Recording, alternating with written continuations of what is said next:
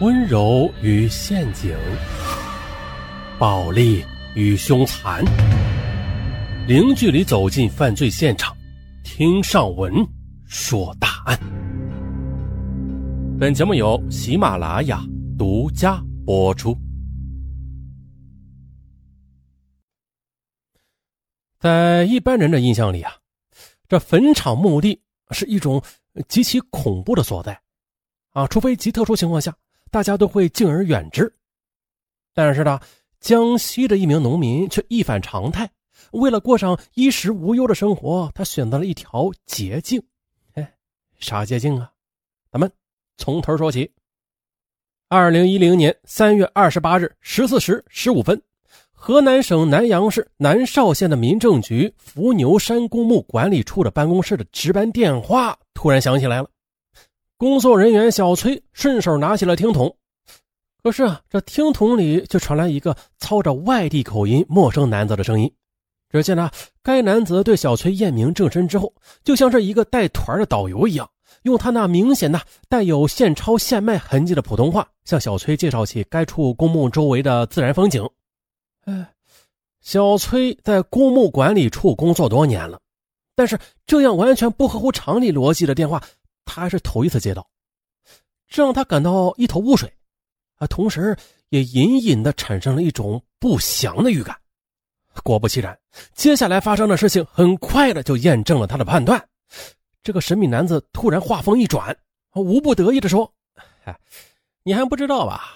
你们公墓的第二排第二个墓穴的毛某某的骨灰盒被我兄弟拿走了。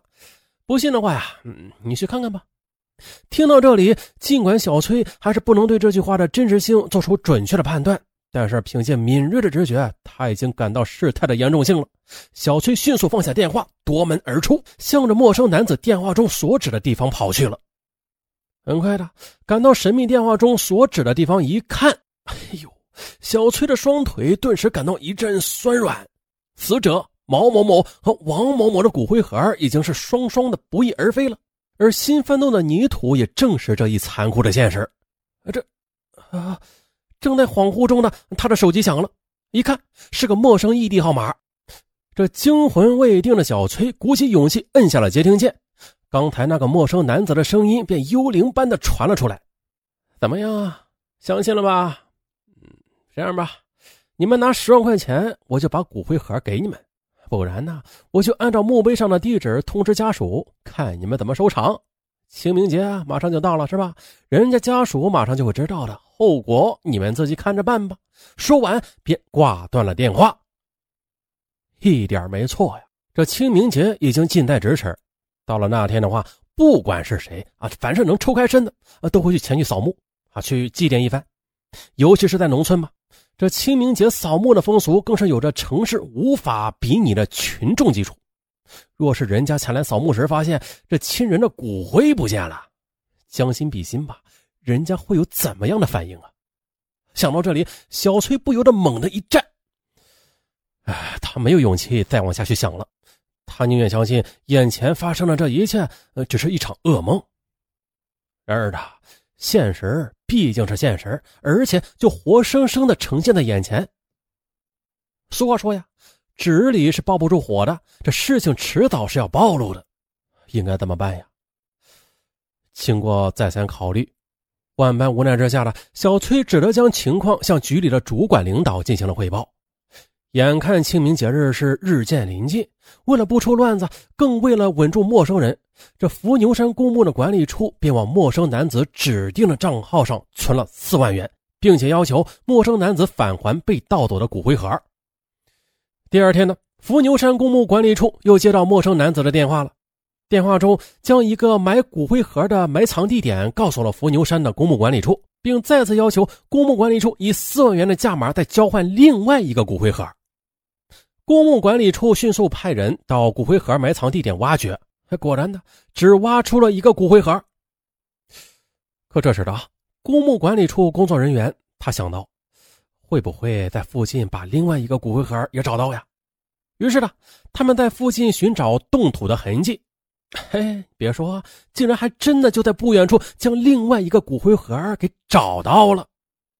而此时的陌生男子又向伏牛山公墓的管理处打电话索要四万元，而公墓管理处是一边讨价还价稳住陌生人，一边的向公安局报警了。接到报案之后呢，南邵县的警方迅速出动啊，根据陌生人的电话号码和银行账户，又赶赴乐平县，在乐平警方和乐平工商银行方面的共同协助之下，于二零一零年四月二十四日，将尚在乐平的犯罪嫌疑人汤春季抓获归案。戴上手铐的汤春季对盗窃骨灰盒并且敲诈公墓的犯罪事实供认不讳。怎么样？这世界之大，无奇不有啊，连偷骨灰盒的他都有。嗯，瘆得慌。那接下来咱们再说一下汤春季，看看这偷骨灰盒的犯罪嫌疑人他到底有什么奇特之处。一九八零年一月三日，汤春季出生在江西省上饶市余干县的洪家嘴乡的一个农民家庭。他是一个自尊自强的人，然而他这命运却偏偏的爱捉弄人。汤春季出生的家庭并不富裕，啊，自然的，穷人家的孩子早当家。汤春季很早的就懂得了这个道理。两千年的时候，此前连一次远门都没有出过的他，为了减轻父母的重担，让弟弟妹妹都能够继续上学，也为了能够娶上一个称心如意的媳妇儿，他不得不啊，只身的一人到遥远的昆明投奔在那里经商的堂叔。在昆明的。一个纯属偶然的机会，汤春季结识了他在昆明打工的一个老乡，后来又成为他妻子的女孩汪芝。嘿，两人一见倾心，相见恨晚，很快的便确立了恋人关系。不久，两人就在汤春季堂叔的茶叶店里做起了帮工。啊，两个人相处的特别好，出双入对的，形影不离的，很快的就到了谈婚论嫁的程度了。没过多久。两人便找了一个冠冕堂皇的理由啊，辞职了唐叔。他们决定要利用在唐叔那里积累起来的经商经验，打拼出一片嗯真正的属于他们自己的新天地。这事儿还算是顺利。经过简单的筹备，他们的茶叶店便在素有的天府之国四川成都开张了。可谁曾想啊，这生意不是这么简单的。由于差钱儿。这生意嘛，就差强人意了。不管是店面装修啊，还是各种大量的货款呐，都差钱儿想想，茶叶店这么高档的一个场所，你装修跟不上那是不行的，那是最基本的。啊，捯饬了半天，与他们想象中的目标还是有一段不小的距离的。该怎么办呢？为了改变这种情况，他们决定扩大规模。于是呢，融资就成为了当务之急了。而对他们而言呢，融资就等于借钱呐。可是呢，借钱谈何容易啊！当今年代最难的就是借钱呐。果然的，当他向友人们提出借钱的请求时，友人们都毫不犹豫的回绝了，就像是鸭子的脚掌一样，你就是连一点缝隙都没有留下。现在借钱为啥难借呀？不就是让那些老赖干的吗？借了钱不还。有钱也不还，相信在座的各位听友肯定也都碰到过，谁没有个朋友啊？啊，不对，谁没有个借钱不还的朋友啊？是吧？都有，上文也有这样的朋友，啊，借钱就失踪了的，或者假装忘掉的，更夸张点的就是借钱就把感情都借没了的，各种结果都有，相信各位听友也都碰到过，或者在座的听友就有借钱不还的。你听到这儿，你感不感觉脸红啊？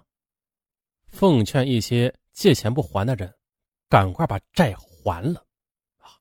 不然这债呀，说句不好听的话，这个债吧，还是不说了吧啊，省得你们说上门迷信。